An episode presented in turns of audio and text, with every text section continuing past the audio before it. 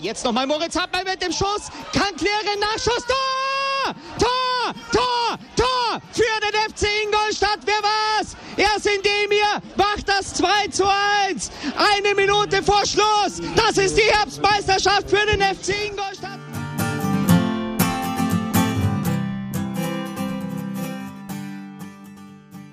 Servus Schanzer, herzlich willkommen beim Schanzer Zeitspiel, dem Podcast rund um den FC Ingolstadt. Heute widmen wir uns dem hochklassigen Kombinationsfußball, den wir seit der Corona-Pause beim FC Ingolstadt begutachten dürfen und ordnen die gesamte Situation unter Thomas Oral in der dritten Liga ein bisschen ein. Viel Spaß dabei!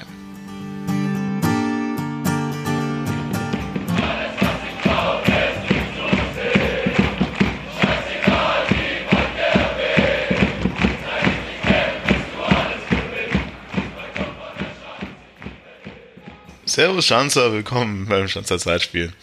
Ja, wir melden uns das erste Mal zurück nach äh, Corona-Restart. Inzwischen sind schon sechs Spiele vergangen. Die englischen Wochen äh, lassen uns so leicht die, die äh, Zeit ausgehen. Es geht ein Spiel nach dem anderen und wir kommen nicht wirklich dazu aufzunehmen. Aber wir haben es heute geschafft. Wir befinden uns genau zwischen Braunschweig und Chemnitz. Chemnitz? Zwickau. Zwickau, sorry. Ja, okay, wir befinden uns genau zwischen Braunschweig und Zwickau. Ihr, ihr merkt auch jetzt schon wieder, äh, Vorbereitung ist alles. Äh, wir sind auch heute wieder zu dritt, zu dritt hervorragend vorbereitet. Der Marco und äh, natürlich sind auch wieder der Martin und der Bene hier. Hallihallo. Servus. Ja, und äh, wir versuchen heute mal so ein bisschen einzuordnen, was wir äh, in der dritten Ära von Thomas Oral beim FC Ingolstadt bisher gesehen haben. Also wir werden heute nicht durch alle sechs Spiele, die wir bisher hatten, irgendwie im Detail durchgehen, aber wir werden auf jeden Fall mal im Großen und Ganzen versuchen einzuordnen, was hier so passiert ist. Und ja, ohne jetzt viel vorgreifen zu wollen, sind natürlich die letzten sechs Spiele alle so ein bisschen grau gewesen. Man hat sich wohl wahrscheinlich ein bisschen mehr erhofft, was auch die Punkteausbeute angeht. Aber ich würde einfach mal so offen in die Runde fragen, wie ist denn euer Gefühl so, seit es wieder weitergeht? Jetzt vielleicht erstmal nur sportlicher Natur und später persönlicher. Bene. Meinst du jetzt äh, mein Gefühl oder zum Spiel des FC Ingolstadt oder zu der Situation, dass wir wieder spielen in der dritten Liga? Sportlich, das war ja ungefähr meine Frage. Ich dachte, sie wäre deutlich. Nein, Spaß beiseite. Also ich habe schon verstanden, dass du dich äh, vor allem auf das Spiel des FC Ingolstadt äh, beziehen wolltest. Und wie du schon also gesagt hast, irgendwie, man weiß jetzt nicht so recht, was man von den sechs Spielen bisher halten soll. Also es sind irgendwie äh, viele verschiedene Aspekte, die sich aber nicht in ein einheitliches Gesamtbild irgendwie oder zu einem einheitlichen Gesamtbild zusammenfügen. Also wie du schon gesagt hast, um wirklich im Aufstiegsrennen teilzunehmen, was ja das Ziel ist, braucht man fast mehr als die neun Punkte aus den sechs Spielen. Auch wenn man gegen den einen oder anderen auch guten Gegner gespielt hat, der vorne platziert ist. Also das ist Punkteausbeute, ist äh, fast zu wenig, um voranzukommen und nochmal richtig nach vorne aufzuschließen. Andererseits äh, fehlen halt einem auch nur drei beziehungsweise vier Punkte zum Relegationsplatz und zum oder zum Aufstiegsplatz. Das heißt, nach wie vor sind sehr viele Chancen vorhanden. Und es fallen auch positive Sachen auf, wie zum Beispiel gerade in den letzten Wochen, oder nicht in den letzten Wochen, in den letzten Spielen, eine dazu, neu dazu gewonnene defensive Stabilität. Andererseits hast du halt auch schon in dem ein oder anderen Spiel gesehen, dass sehr wenig irgendwie an spielerischen Elementen in einigen Spielphasen vorhanden war. Also wie du schon merkst, ich hole aus, zu einem einheitlichen Fazit komme ich nicht, aber ich glaube, bei euch dürfte es vielleicht ähnlich sein. Ja, vielleicht kommt ja der Martin zu einem einheitlicheren und kürzeren Fazit vor allem. Ja, nachdem Bene schon eigentlich den kompletten Stichwortzettel wahrscheinlich vorgelesen hat jetzt. Ähm, keine Ahnung, also es fühlt sich halt für mich null nach, nach irgendwie Aufstiegskampf an bei uns. Also ich meine, allgemein hast du ja sowieso irgendwie so einen miserablen Punkteschnitt bei allen Mannschaften in der Liga.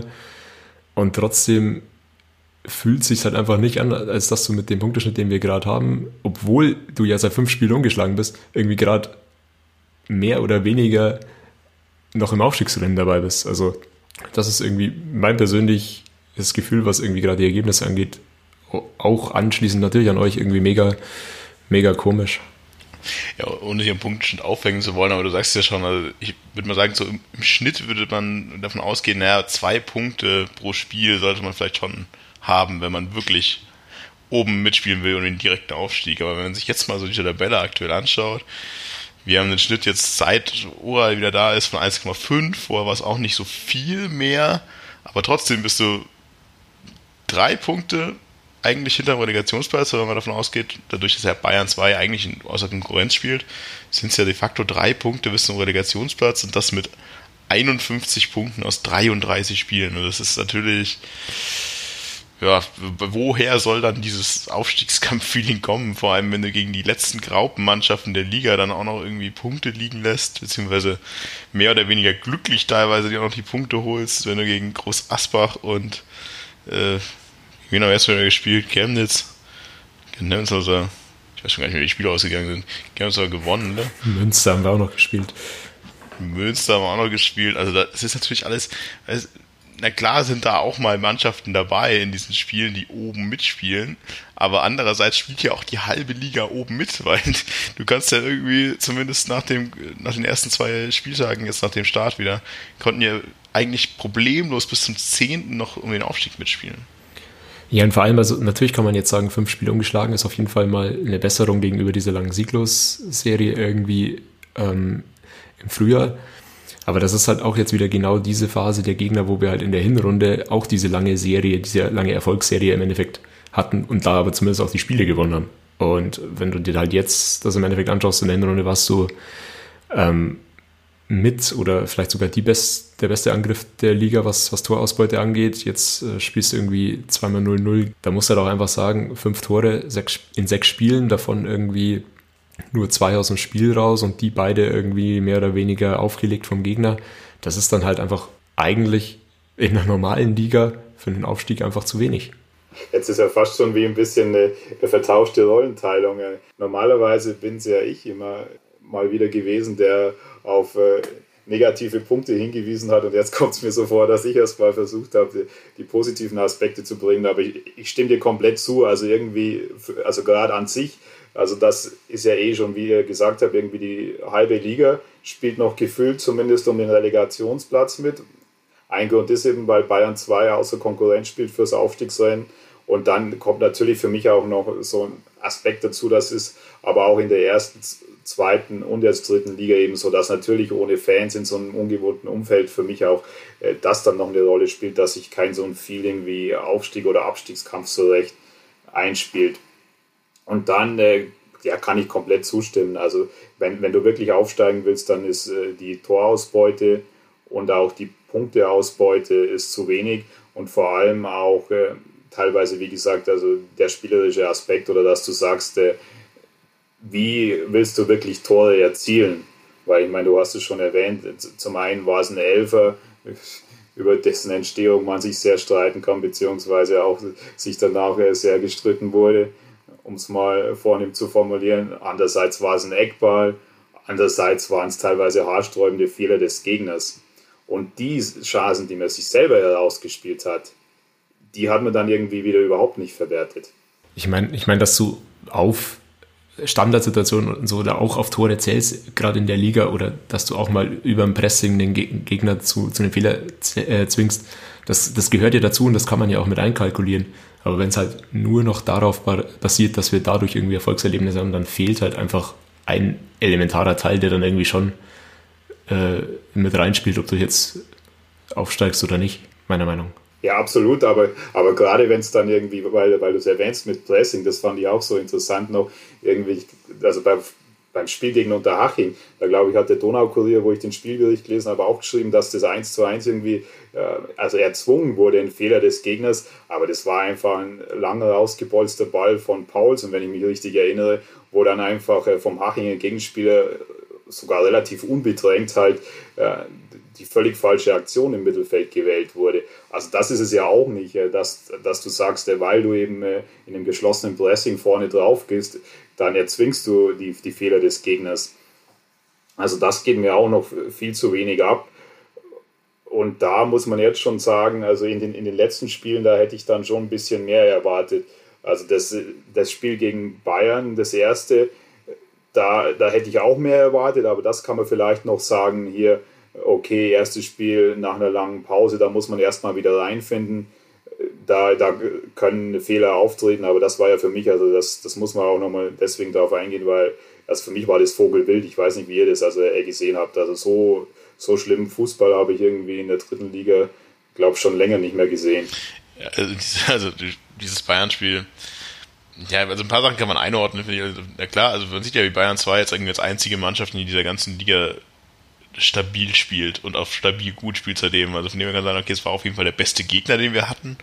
Andererseits hatte ich in diesem Spiel halt auch wirklich das Gefühl, Bayern 2 dachte sich schon so ein bisschen, was machen wir eigentlich hier? Müssen wir eigentlich groß was tun?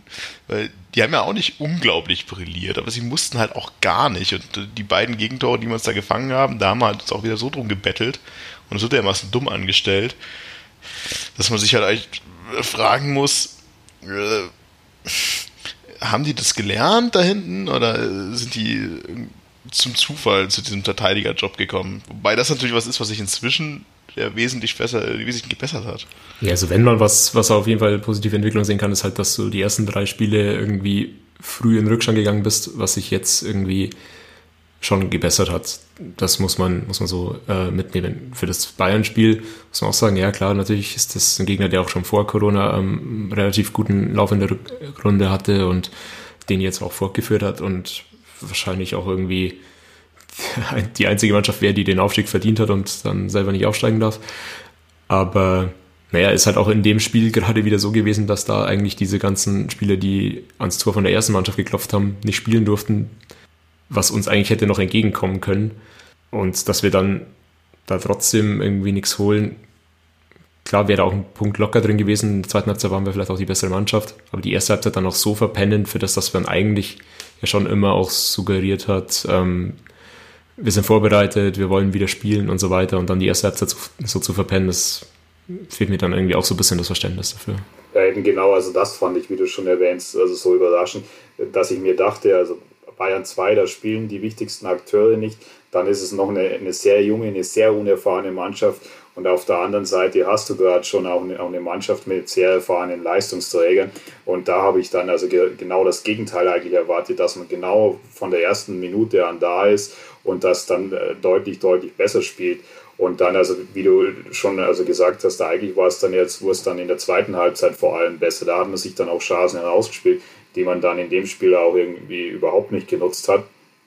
Und also da, da dachte ich schon, okay, krass. Also das hätte ich, hätte ich komplett anders erwartet. Und klar, dann, also die, die defensive Stabilität, das meinte ich ja auch ja eingangs, also die wurde dann deutlich, deutlich besser und man hat, man hat auch also wirklich die Führung, die man hatte, also dann in Haching und in Chemnitz war es genau, dann über die Zeit gebracht und also hat da hat er wirklich sehr solide Defensive verteidigt, weil das war ja, war ja gerade in dieser Saison auch immer mal wieder das Problem, dass man dann sich äh, in der 92. Minute noch ein Gegentor eingefangen hat.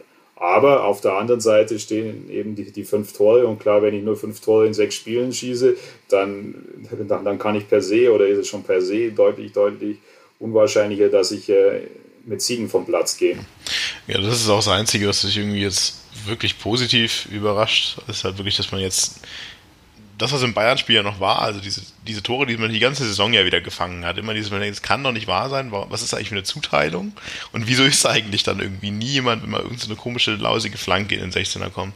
Das ist ja jetzt wesentlich besser geworden und ehrlich gesagt ist das auch so ein Punkt, den man ja noch sehr, als sehr hoffnungsvoll stimmen kann, weil du jetzt gerade da bist, wo du sagst, naja, jetzt ist es so diese ganzen Kack 0-0-Spiele. Und wenn du es jetzt wieder schaffst, dieses Zünglein an der Waage hinzubekommen, dass du einfach in, den, in der Hinrunde hattest quasi, dass du halt dein Tor dann machst, dann sieht es natürlich wieder wesentlich besser aus. Also es ist jetzt nicht gerade das, das Problem, dass wir hinten wieder lichterloh brennen.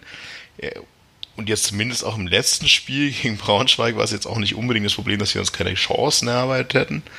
Und da hätte man ja durchaus gewinnen können. Das fehlt dann vielleicht irgendwie im entscheidenden Moment der Ayensa, der das Ding knipst, was er ja irgendwie davor 200 Mal gemacht hat und dadurch gewinnt sie sich wieder. Und jetzt momentan knipst halt keiner. Ja, also wo du sagst hier, dass man, dass man Chancen hatte, ja, man hatte die ein oder andere Chance, aber alles in allem war es mir dann doch ein bisschen zu wenig. Und klar, Braunschweig, äh, man hat es man komplett klar gesehen, dass die den Punkt halten wollten. Die wollten Ingolstadt auf Distanz halten und haben sie, glaube ich, nach dem Spiel auch, der ein oder andere hat es komplett äh, so angekündigt bzw. zugegeben.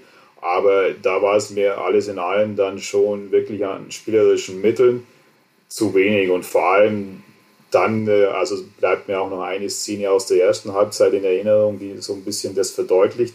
Also du, du spielst relativ zentral aus dem Mittelfeld einen komplett langen Ball auf einen Elferpunkt. Auch, auch nicht mit, mit Schnitt oder mit Geschwindigkeit, sondern für jeden sichtbar, wo der landet. Und der kommt dir dann in ein oder zwei äh, Kontakten zurück. Und das war dann die, die größte Chance von Braunschweig in der ersten Halbzeit, wo, jetzt fällt es mir nicht mehr ein, wer den, dann, den Ball dann blockt aber wo der wahrscheinlich schon sogar zum 0-1 drin gewesen wäre. Und Antonic war das. Antonic, stimmt, stimmt, hast du recht. Und da, da, da, sieht man schon ein bisschen, also wenn dir dann nichts anderes einfällt, als dann irgendwie aus, aus zentraler Mittelfeldposition so einen Ball auf den Elferpunkt zu schlagen, dann, dann zeigt es schon ein bisschen den, ja, also den Mangel, wo deutliches Verbesserungspotenzial ist, weil so Bälle sind eben auch so einfach zu verteidigen. Also wie gesagt, da, da war keine Geschwindigkeit im Ball, da war kein Schnitt drin. Und dann ist auch vollkommen klar, dass, dass sich die Abwehr relativ einfach positionieren kann und den Ball entweder rausdreschen oder halt rausköpfen kann. Ja, da haben wir ja ganz gut gegengewirkt. Danach haben wir dann einfach immer aus 20 Metern zentral 25 Meter quer übers Tor geschossen.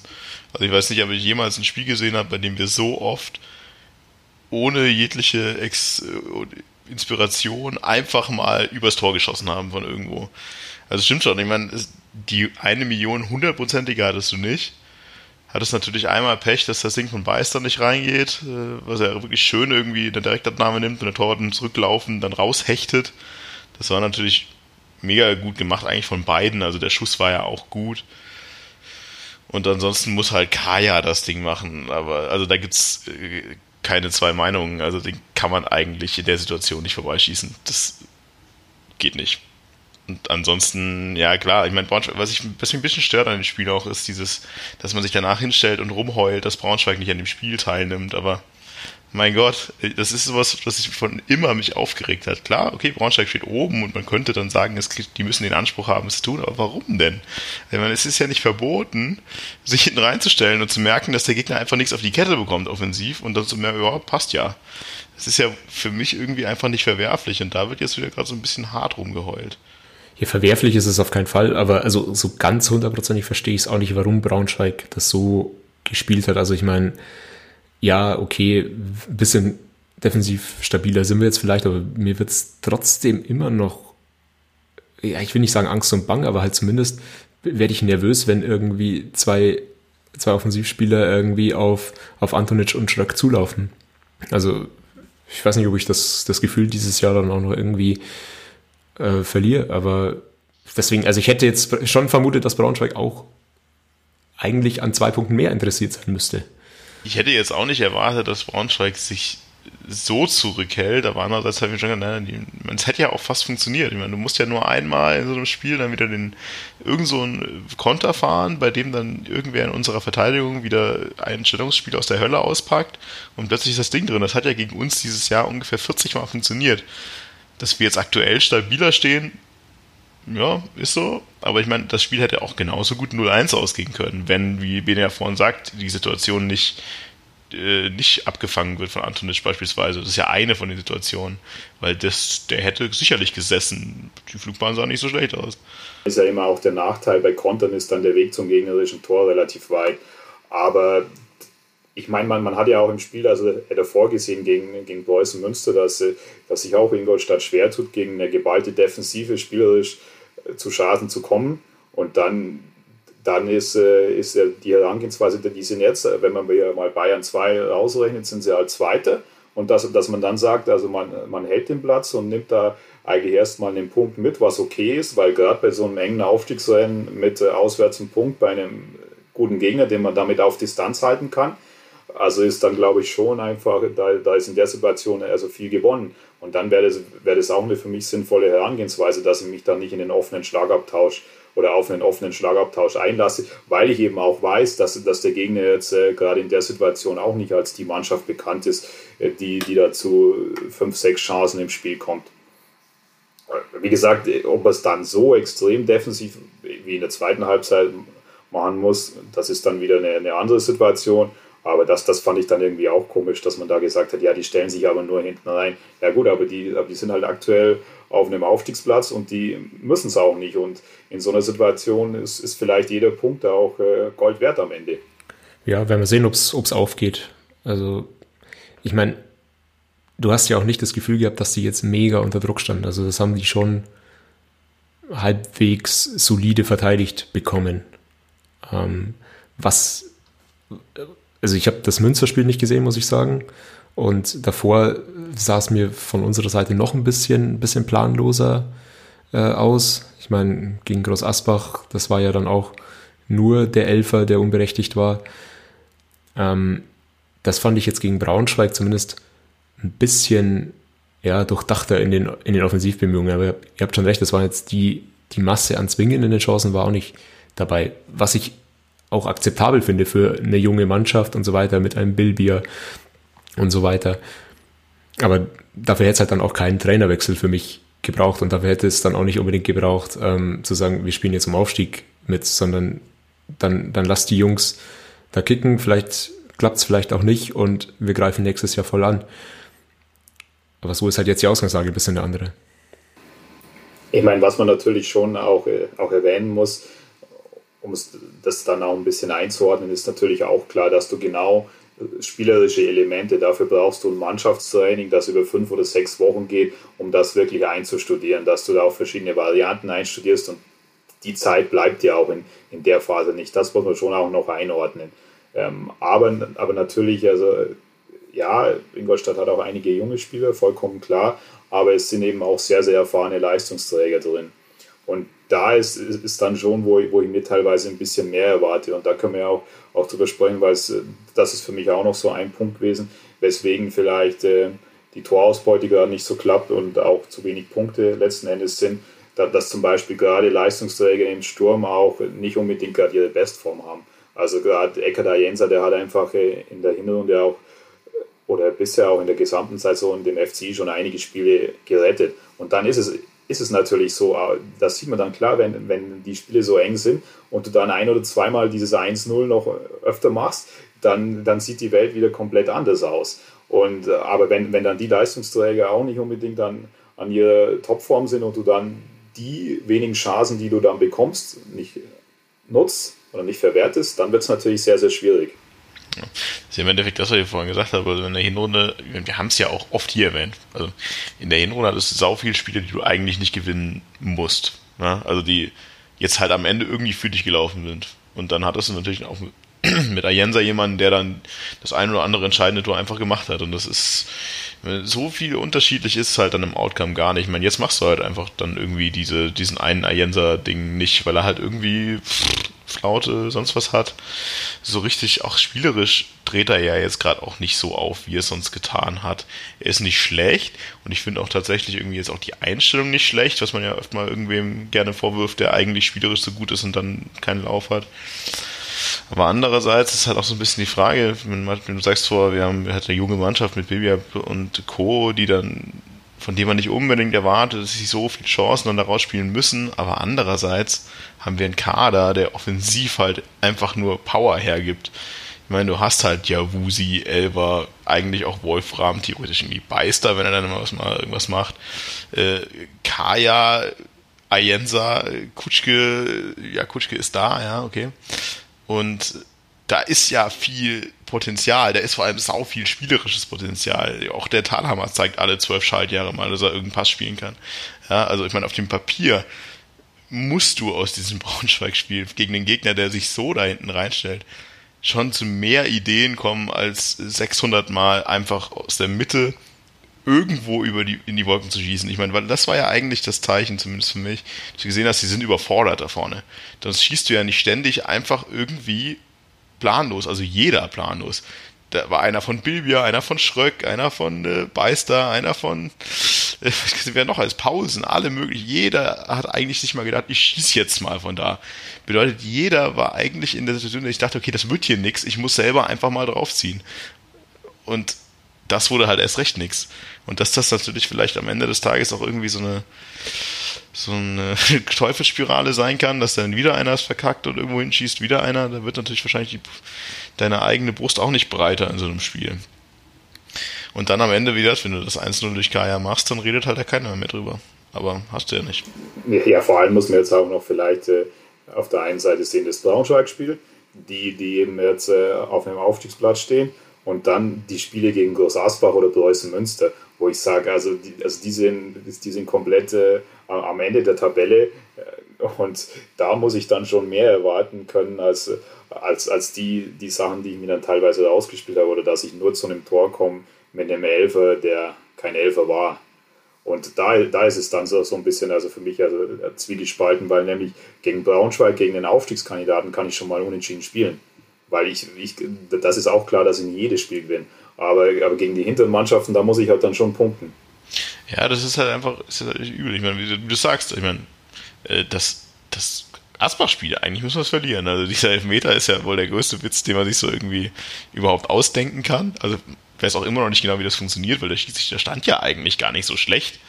Und äh, dann ist es, ich weiß nicht, ob das Cleverness ist von Kutschke, aber. Köln hat nicht eingegriffen. Köln, danke, danke, der war noch notwendig.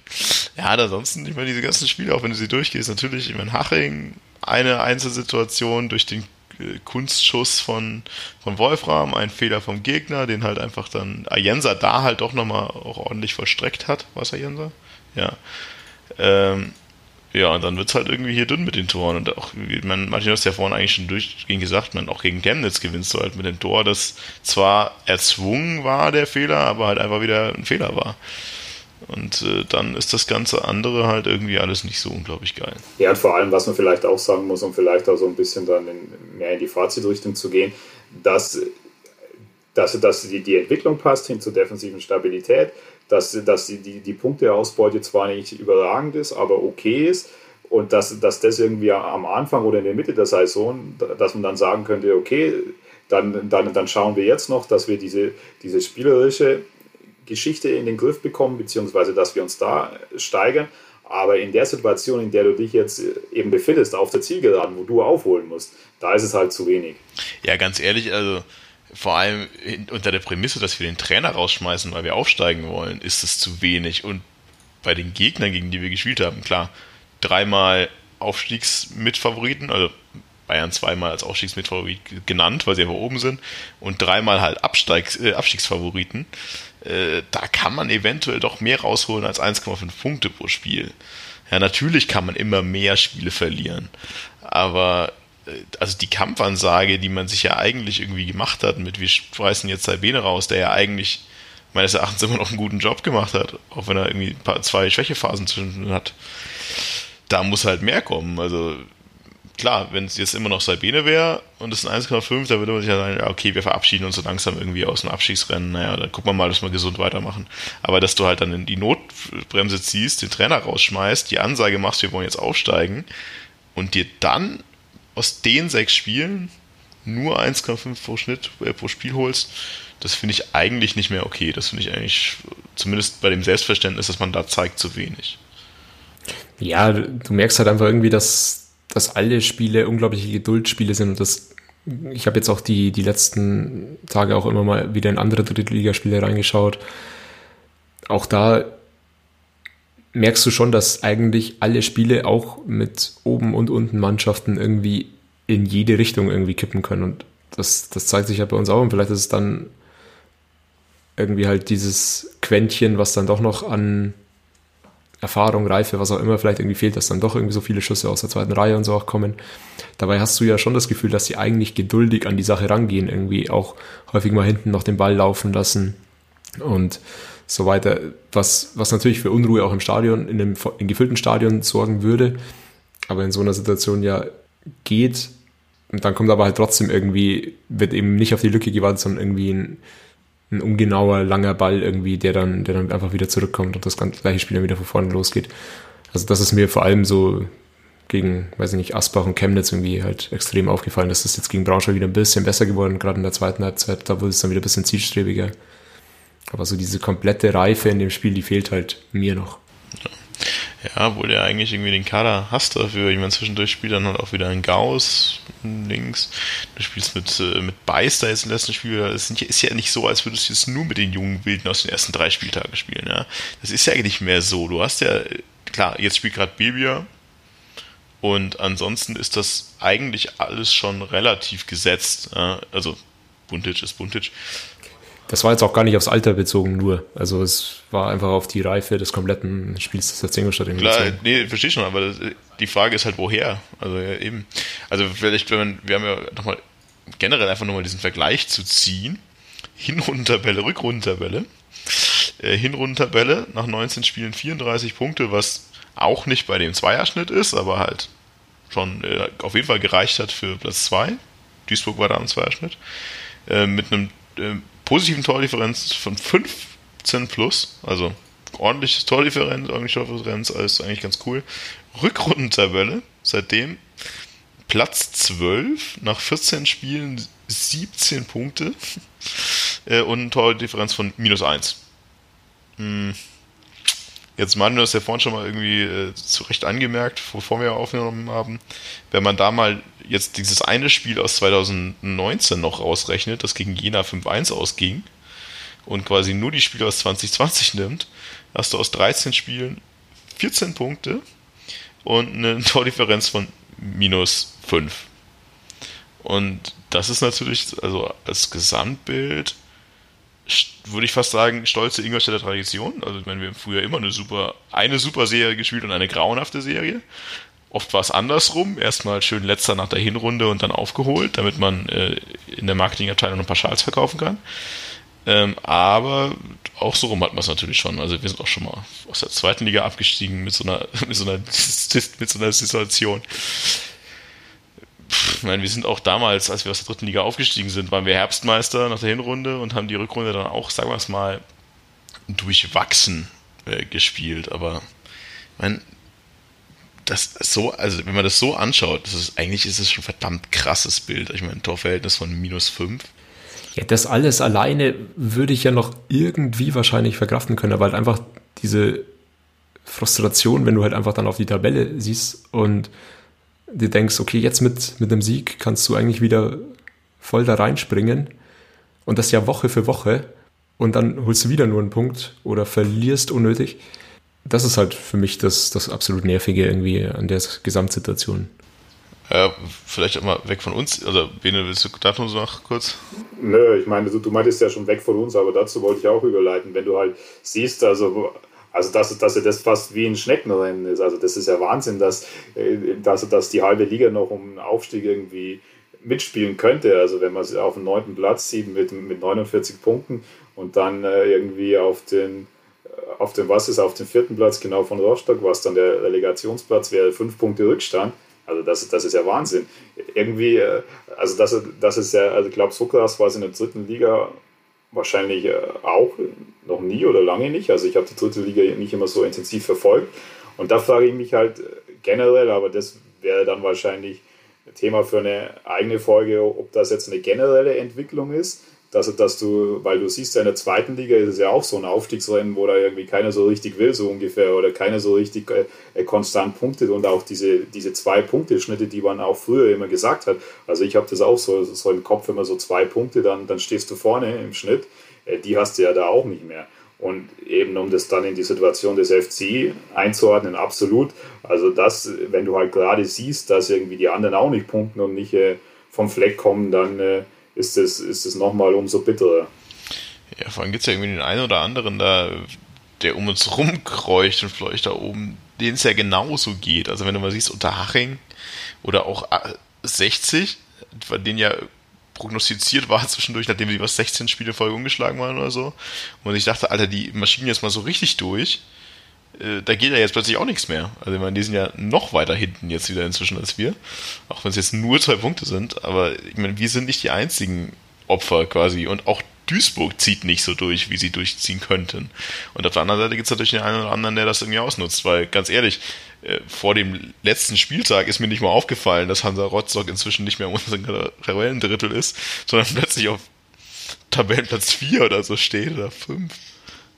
Nee, also genau Hansa Rostock wollte ich auch bringen. Ich weiß noch, wie wir da in der Runde saßen und gesagt haben, oder war es sogar, ich glaube, die Folge, als wir als Duo waren, Martin, wo wir also gesagt haben, genauso so ein Auswärtsspiel, also vielleicht äh, wird dann da der, der Trend oder die Serie umgerissen und dann, äh, dann hast du in, in, Rostock bist du da relativ oder hast du relativ sang- und klanglos verloren und die sind dann erstmal wieder, glaube auf, auf ein, zwei oder drei Punkte an dich rangekommen. Also die, die kamen ja von unten, absolut. Wie jetzt Rostock mal plötzlich auf Nummer vier ist, ist ja auch so eine Geschichte. Und wie du sagst, der Duisburg, wo du eigentlich schon gerechnet hast, dass, dass die schon ein bisschen weg sind, weil die drei oder vier Punkte Vorsprung haben und eine eigentlich sehr solide, gute Mannschaft, die sind jetzt auch irgendwie wieder mittendrin.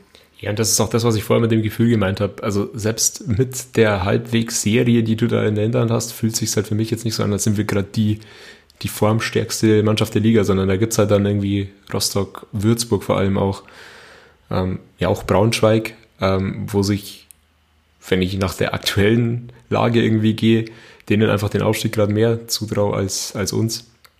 Aber es kann sich halt auch jetzt bis zum nächsten Wochenende dann nach zwei Spielen schon wieder irgendwie komplett gedreht haben. Das, das ist halt ja auch das Kuriose an der Liga. Aber irgendwie wird es mir persönlich halt leichter fallen, wenn du jetzt einfach irgendwie zwei Mannschaften hättest, die da irgendwie durchrauschen und du sagst, okay, gut, hat halt nicht gereicht. Wenn man sich das allein mal anschaut, irgendwie diese, jetzt mal nur Ansa Rostock und Kickers irgendwie gesehen, die ja jetzt irgendwie da die Stunde nutzen irgendwie und jetzt vor uns stehen. Wenn man sich nur mal diese Stats anschaut, ich meine, die haben halt nur sechsmal unentschieden gespielt. Ich meine, wir spielen zwölfmal unentschieden und diese unentschiedenen Spiele, die sind halt am Ende des Tages scheiße. Ich meine, wie das, äh, hatte ich mal irgendwann gesagt, dieses Streichzitat damals, also lieber gewinne ich eins und verliere eins, statt zwei Unentschieden zu spielen, habe ich einen halben Punkt mehr. Einen Punkt mehr. Äh, und ich meine, das siehst du halt jetzt, ich meine, die, die spielen sechsmal weniger unentschieden als wir, klar, verlieren die ein paar mehr. Aber genau das haben wir in den letzten sechs Spielen ja genau das Problem. Wir holen aus den letzten sechs Spielen halt drei Unentschieden. Und mit Unentschieden kommst du halt nicht vom Fleck, vor allem wenn du aufholen musst. Und wir müssen ja aufholen. Absolut, absolut. Ich meine, okay, Mannheim hat 15 Unentschieden. Ja, ich glaube, wir haben die, die Lage jetzt schon so, so gut eingeordnet. Wollen wir noch so ein bisschen über, über das Personal von, von Oral sprechen? Weil das ist ja schon auch interessant, was es da für Wechsel gab. Ja, klar. Also, wir, also, ich, also ich weiß gar nicht mehr, was jetzt zu den ersten Wechseln war. Was am Anfang irgendwie so ein bisschen auffällig war, war Antonic war weg. Für mich so eins von denen, was ja total überraschend ist, für mich, dass halt Bilbia einfach jetzt gesetzt ist. Also war es jetzt in allen sechs oder was in den letzten fünf zumindest? Also Bilbia ist gesetzt und Kaya ist äh, verschwunden. Das, was man ja irgendwie gar nicht so, so dachte. Ich meine, so Kaya kommt vielleicht mal rein, ja gut, also bei Kaya, Kaya finde ich, hat sich jetzt nicht so viel geändert. Das ist halt immer noch einfach diese Joker-Rolle hinter, hinter Kutschke und Jensa, das hatte er davor, war auch schon, ja. Ja, aber ich dachte mir, wenn einer ähm, von beiden irgendwie da reinstößt, dann ist es eher Kaya. Also Bibia macht das alles gut. Mhm. Ja, also so ist nicht, aber. Ja, also das hat mich jetzt auch interessiert, wie ihr, wie ihr die Leistung von Bilbia seht. Ja, gut, also aber auch nicht mehr, muss ich sagen. Also, ich meine, ich finde es gut, dass er spielt und er hängt sich auch ja rein, aber irgendwie so dieses also ich meine, diese Stammplatzgarantie würde ich ihm jetzt gerade auch nicht aussprechen. Das ist schon in Ordnung. Für sein Alter sowieso. Aber es ist jetzt auch keine Offenbarung. Und ob ich halt nicht vielleicht doch mal wieder irgendwie so einen, so einen Elver oder einen Javusi sehen würde, ist äh, auch eine Frage. Ja, ich meine, also wie es Marco also, also gesagt hat, ich meine, also der, der steht da so ein bisschen auch für die, für die ganze Mannschaft, die, die teilweise vernünftige, gute Aktion.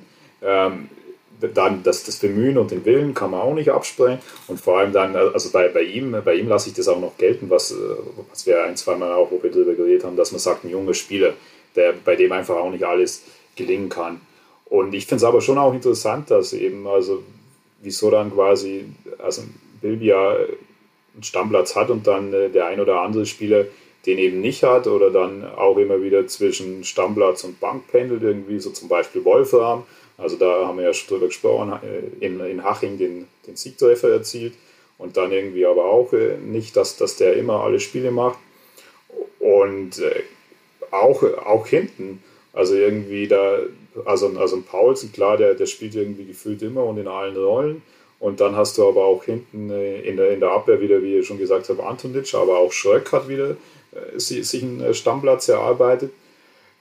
Und dann äh, vor allem, vor allem wie die, die krasseste Personalie fand ich und wahrscheinlich äh, geht es euch genauso halt Beister, dass du sagst, okay, das ist viel zu wenig, was, äh, was der bringt aktuell in der Situation. Deswegen hat sich das für mich schon wie fast eine Suspendierung angehört oder war eine Suspendierung. Und dann zumal ist er, ist er wieder in der Stammformation wie im letzten Spiel, wo ich mir dachte, wow, also das, das erschließt sie für mich von außen überhaupt nicht. Ich springe irgendwie so ein bisschen krass hin und her. Würde ich gleich nochmal zurückkommen, aber äh, vielleicht nochmal auf die initiale Frage, Martin, die du dir ja gestellt hast. Äh, Bilbia, du darfst dich gerne auch noch äußern. So meine, meine Meinung jetzt, oder wie? Nee, also ich sehe es genauso wie ihr, aber also ich finde, dass es auf jeden Fall rechtfertigt und für mich wird er auch von Spiel zu Spiel sogar besser. Natürlich vielleicht immer noch mit, mit einfach Luft nach oben zu einem routinierten Spieler, was Entscheidungsfindung und so weiter angeht. Und bei ihm halt der Kritikpunkt, den du auf jeden Fall wahrscheinlich haben musst, ist einfach die, die Effizienz, die er dann irgendwie an den Tag legt. Ich meine, für die Einsatzzeiten als Offensivspieler dann irgendwie eine Torbeteiligung, eine zweite, wenn man, wenn man diese Kutsch, äh, dieses Kutschgetor gegen Chemnitz irgendwie noch mit reinnimmt. Das ist halt einfach zu wenig dann, aber ich finde auf jeden Fall beeindruckend, wie, wie sehr er halt ins Spiel eingebunden ist. Also das ist mir jetzt gegen Braunschweig extrem ein, aufgefallen. Für das, dass er ursprünglich mal irgendwie Außenstürmer oder sowas war. Ähm, er treibt ja extrem viele Angriffe einfach nach vorne und ist eigentlich der Kreativspieler gerade im Moment äh, offensiv. Was nicht unbedingt für die anderen spricht, aber für ihn ist es auf jeden Fall, sehe ich unter Oral eine Riesenentwicklung, was mir als irgendwie Jungschanzer ähm, Beobachter, Freund, Fan, was auch immer, ähm, natürlich irgendwie ein Lächeln auf die Lippen zaubert. Und dann auf der anderen Seite sehe ich aber halt auch wieder, ähm, zum Beispiel Keller spielt eigentlich kaum eine Rolle mehr, gerade dass es irgendwie dann in, in die Mannschaft schafft, äh, als äh, Krause und äh, Gauss gesperrt waren oder Thalhammer irgendwie auf jeden Fall gerade, dass er da noch irgendwie gespielt hat und wurde dann aber gegen Münster, glaube ich, auch recht, relativ schnell wieder, wieder ausgewechselt. Also das ist so die Schattenseite, wo ich sage, Keller hatte ja eigentlich, wenn du so jetzt über die, die Saison betrachtet hast, eigentlich den, den größten Schritt für uns wahrscheinlich äh, von den Jungen gemacht. Ja, vor allem, wenn du denkst, ich meine, jetzt haben wir halt nur englische Wochen und man geht ja eigentlich davon aus, dass irgendwie auch bei sowas dann vielleicht mal mehr rotiert wird. Ist es vielleicht sogar, also das ist vielleicht sogar noch ein Punkt, den man Baby ja noch höher anrechnen muss, in dem Sinn, also so als junger Spieler dann nach da so ein Pensum zu gehen und halt jedes Spiel eigentlich gesetzt zu sein und seine Leistung zu bringen. Also wie gesagt, ja, wenn du sagst, er ist äh, offensiv, kreativ, stark eingebunden, ja, dann wäre es mir vielleicht lieber, wenn wir ihn mal als Zehner spielen lassen und auf rechts halt wieder irgendwas Anständiges was halt seinen Flügeljob übernimmt, weil irgendwie jedes Mal, ich meine, ich sag's jedes Mal irgendwie, aber jedes Mal, wenn Elfer reinkommt, denkst du dir, jetzt geht's los. Klar ist der, ist der immer so ein bisschen übermotiviert und rennt sich immer irgendwo fest, aber das ist vielleicht für mich auch immer so ein Spieler, bei dem ich einfach nicht nachvollziehen kann, warum er so wenig Einsatzzeiten bekommt. Und hat jetzt überhaupt nichts damit zu tun, ich Baby ja nicht äh, gern sehe, aber ich finde, da so ein paar Spieler denken wir, ich meine, wir haben eigentlich eine, eine Waffe auf den Flügeln auch, aber am Ende spielt dann halt doch wieder Beister oder links Gauss. Auch wenn die ja ihren Part gemacht haben. Also Beister gegen Braunschweig eigentlich für mich wahrscheinlich der beste Spieler. Auch nicht effektiv, aber zumindest war vielleicht eines der besten Spiele, das ich von ihm gesehen habe vor uns. Vielleicht war er auch ein bisschen angefixt. Aber sonst würde ich halt auf diesen Flügeln einfach mal wieder was anderes sehen.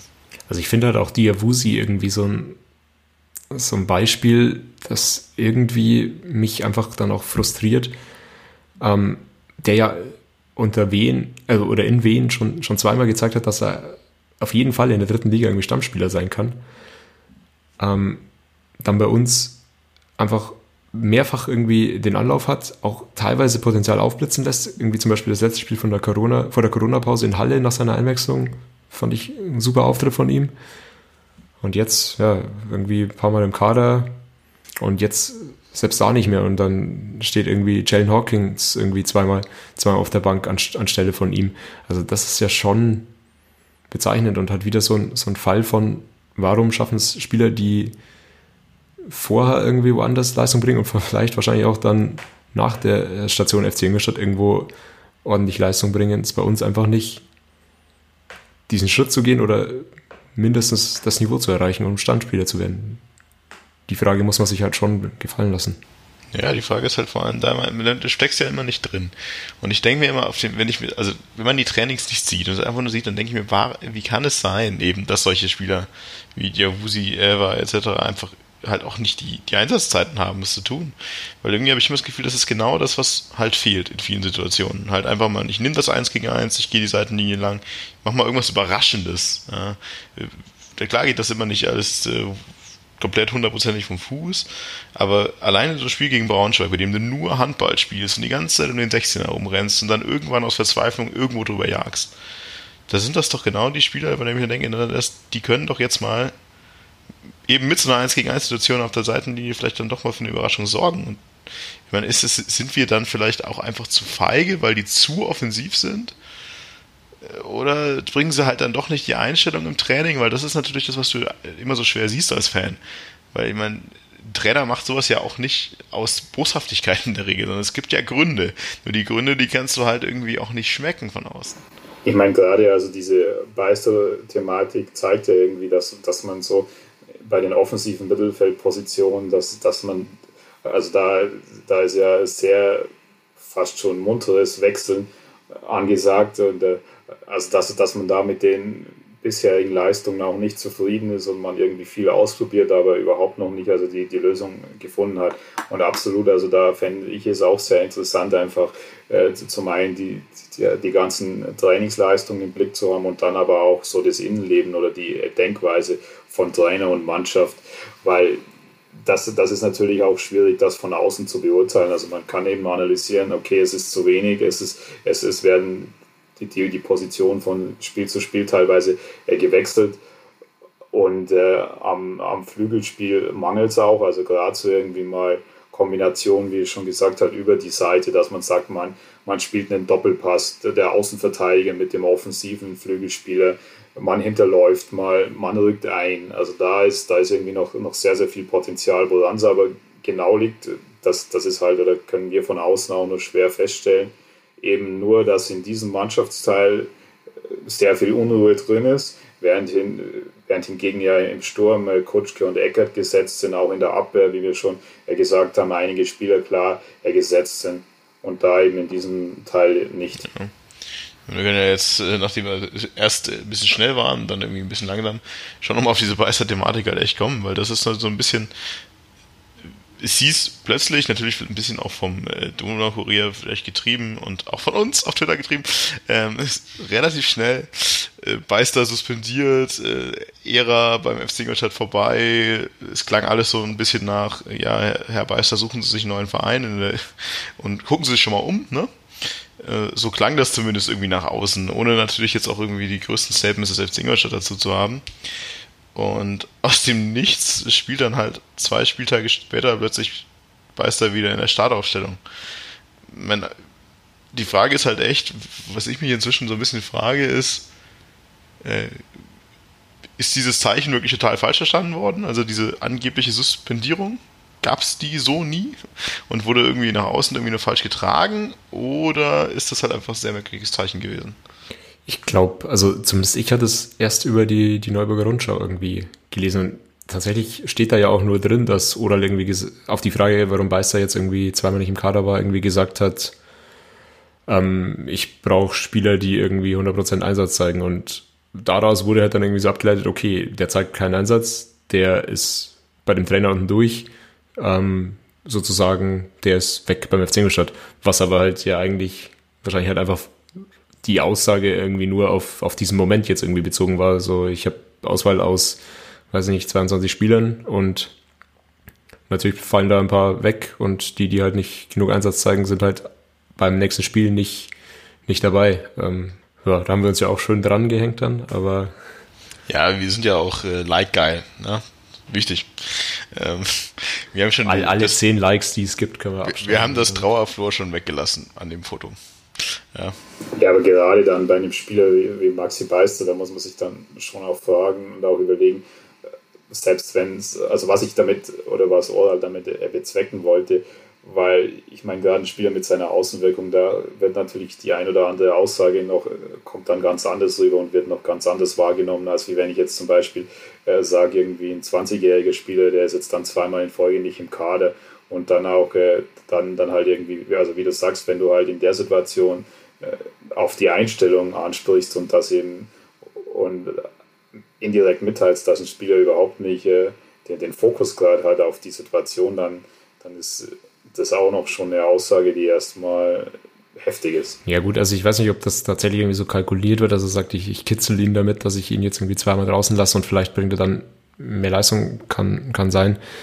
Ähm, tatsächlich, also suspendiert war er ja nie, hätte ich aber dann auch nicht verstanden in der jetzigen Phase, dass du da einerseits irgendwie Unruhe reinbringst, macht keinen Sinn, so breit ist der Kader auch nicht, macht auch keinen Sinn. Ähm, und andererseits hat, beißt er ja unbestritten irgendwie halt Qualitäten, gerade so enge Spiele dann vielleicht doch auch mal zu entscheiden. Weil wenn der, wenn der Schuss gegen, gegen Braunschweig irgendwie reingeht, ähm, reden wir da nochmal ganz anders. Aber war ja auch nicht so, von dem her müssen wir da jetzt eigentlich auch nicht so, so tief drüber reden. Ja, ich meine, spannend finde ich es trotzdem. Ich meine, das ist ja, also ich war halt auch der Meinung, es ist halt einfach ein Zeichen von Ora, einfach nochmal einen richtig einen rauszuhauen und einen Präzedenzfall zu schaffen. Also wenn er es wirklich gemacht hätte. So ist es für mich halt eher einfach eine unbedachte Aussage damals gewesen, weil ich meine, ich finde schon, in dem Interview zu sagen, halt namentlich einen Spieler erwähnt, dass er halt einfach nicht die richtige Einstellung zeigt und nicht die richtige Leistung für die Situation, das ist halt schon harter Tobak irgendwo, ja. Also man, da wird es vielleicht auch reichen, den Beister zu motivieren, wenn man ihn einfach zweimal nicht im Kader lässt. Ja, vor allem dann eben, eben bei einem Maxi Beister, wie gesagt, also der, der eigentlich die Mannschaft äh, auch mittragen sollte oder auch mit die, die entscheidenden Tore und Aktionen bringen soll und dann auch äh, das, das ist ja auch nicht so, dass das ein Spieler ist, wie gesagt, der 2021, 22 ist, sondern auch zu, zu den kompletten Erfahrenen gehört, das heißt auch an Spielen in der ersten und zweiten Liga und da ist dann schon auch noch die, also die Frage, ob ich dann wirklich äh, den krassen Weg über die Öffentlichkeit gehe und dann quasi den, den Fokus auch noch so auf diese Personalie lenke. Weil ich, ich glaube schon, dass das auch also nicht nur bei uns für Erstaunen gesorgt hat, wenn man so eine Aussage liest. Also das, das, das, das kann man jetzt vielleicht nicht, nicht, nicht in der Extremform vergleichen, aber wenn du es mal, also wenn du dir mal überlegen würdest, äh, welche Personalie du bei einem Erstliga-Club nehmen müsstest um, um das also zu vergleichen mit dem, mit dem Standing oder auch mit der Erfahrung eines Maxi Beistes äh, für den FCI in der dritten Liga in der Mannschaft.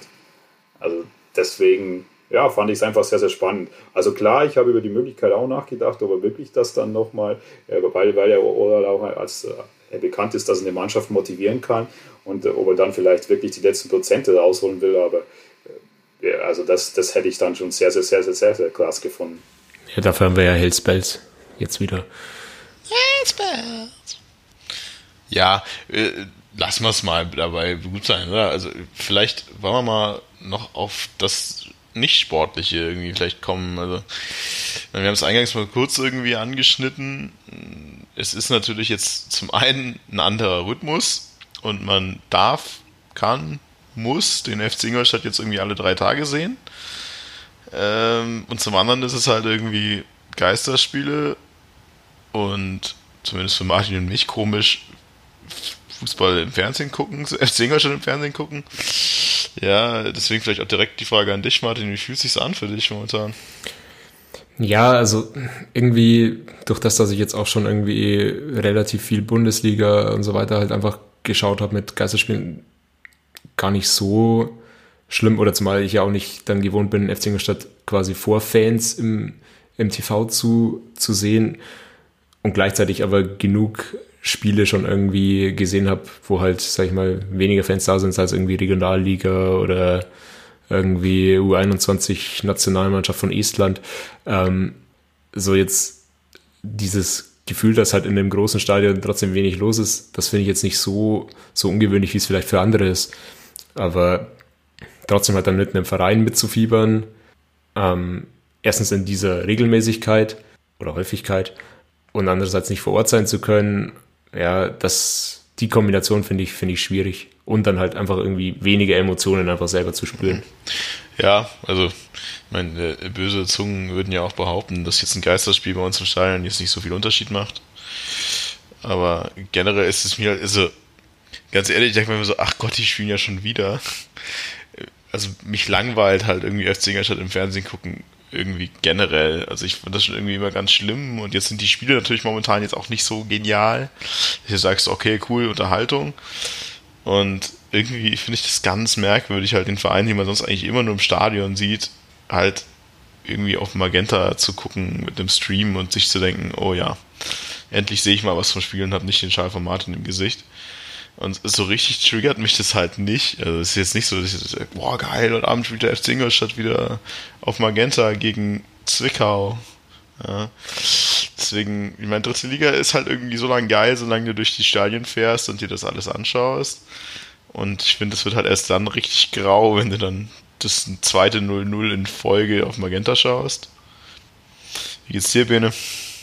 Ja, ich kann euch da äh, also nur zustimmen in einigen Punkten, dass äh, vor allem habe ich auch schon erwähnt, also, also ich habe natürlich nicht auf keinen Fall äh, die Häufigkeit der Spiele im Stadion vom FCI, gerade in, in letzter Zeit wie ihr. Aber für mich ist es dann auch schon so, dass, dass gerade wenn es jetzt auf die Zielgeraden geht, also sei es, es geht um Aufstieg, es geht um Abstieg, es geht um, um Meisterschaft wie in der ersten Bundesliga eben, dass man da schon diesen krassen Unterschied merkt, weil, weil also beim Fußball ist es ja auch genau das, was es spannend macht, die Emotionen. Und die Emotionen habe ich natürlich auch vor allem in, in Extremsituationen. Also wenn es dann irgendwie, also wenn jetzt der letzte Spieltag kommt und, es, und äh, hier fällt ein Tor in dem einen Stadion und dann ist der eine abgestiegen und der andere hat sich gerettet etc. Und das, das geht natürlich schon krass ab. Und das, das merke ich auch irgendwie so, also dass für mich dann irgendwie auch nicht so die, die Atmosphäre da aufkommt, sei es, wenn es jetzt um Meisterschaft geht, um Aufstieg oder Abstieg.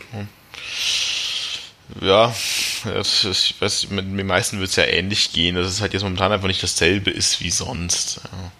Ich meine, jetzt haben wir noch fünf Spieltage, in denen irgendwie immer noch alles drin ist, außer Abstieg wahrscheinlich. Sind wir schon gerettet? Ja, wir sind schon gerettet, sehr gut. Selbst Insolvenz würde ja diesmal zu keinerlei Konsequenzen führen, sehe Kaiserslautern. Äh, wunderbar, wenn man 20 Jahre misswirtschaftet und dann einfach mal Corona vorschiebt. Mm, ansonsten, ich meine, wir haben fünf Spieltage. Vielleicht eine Prognose irgendwie mal zum Schluss. Äh, was, was glaubt ihr, wer, wer macht das Rennen? Was machen wir noch? Wer steigt direkt auf? Ich gebe euch 20, 20 Sekunden da kann ich jetzt auch gleich, kann ich jetzt auch irgendwie äh, Lottokugeln, Lottokugeln ziehen und so weiter. Oder wie, wie beim, beim Pokal musst du so eine Schüssel geben und dann, dann werfen wir die Vereine rein und dann, also keine Ahnung, ich kann es dir nicht sagen. Also haben wir ja auch schon, wenn wir ja was analysiert haben in der Folge, dass, dass das irgendwie schwer zu prognostizieren ist, was da passiert, weil keiner so recht vom Fleck kommt. Und ich würde es mir wünschen und hoffe es, dass der FCI dann jetzt auch in den nächsten Spielen diese Stabilität in der Defensive beibehält und vorne noch äh, zu mehr offensiven Glanz und zu mehr Toren kommt und äh, dann, auch noch, nach, dann auch noch vorne eingreifen kann, wird aber sehr, sehr schwierig. Und wenn du mich, wenn du mich wirklich äh, auf einen Tipp festnageln willst, dann sage ich einfach, weil, weil die jetzt auf den Plätzen 1 und 2 stehen und auch äh, sehr gute Kader für die dritte Liga haben, Duisburg und Braunschweig. Na, Martin?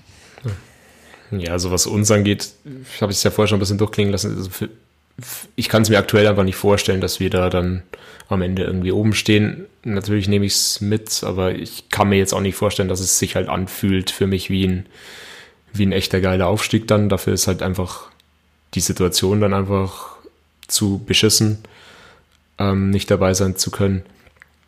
Aber ja, vom Tipp her ich habe das Gefühl, dass Duisburg vielleicht auch noch äh, verkackt. Deswegen sage ich mal Braunschweig und Würzburg. Ja. Gehe ich anders. also ich glaub, also Bayern 2 holt, glaube ich, das Ding. Also ich glaube irgendwie, dass die schon einfach durchziehen, auch wenn sie ja nicht aufsteigen können. Und ich glaube auch irgendwie, dass Duisburg zumindest so halb verkackt, aber ich glaube tatsächlich, dass Rostock irgendwie diese Stunde nutzt und äh, sich den zweiten Platz schnappt. Äh, Duisburger ist wahrscheinlich dann irgendwie als als Dritter noch, auch noch schafft.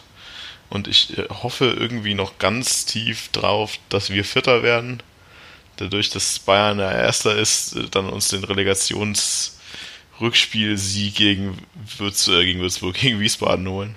Also der, der Vollständigkeit halber, ich habe Bayern natürlich auch irgendwie aus, außer Konkurrenz gesehen. Also für mich sind die auch irgendwie einfach die beste Mannschaft und jetzt am konstantesten. Also ich glaube, dass die da oben bleiben.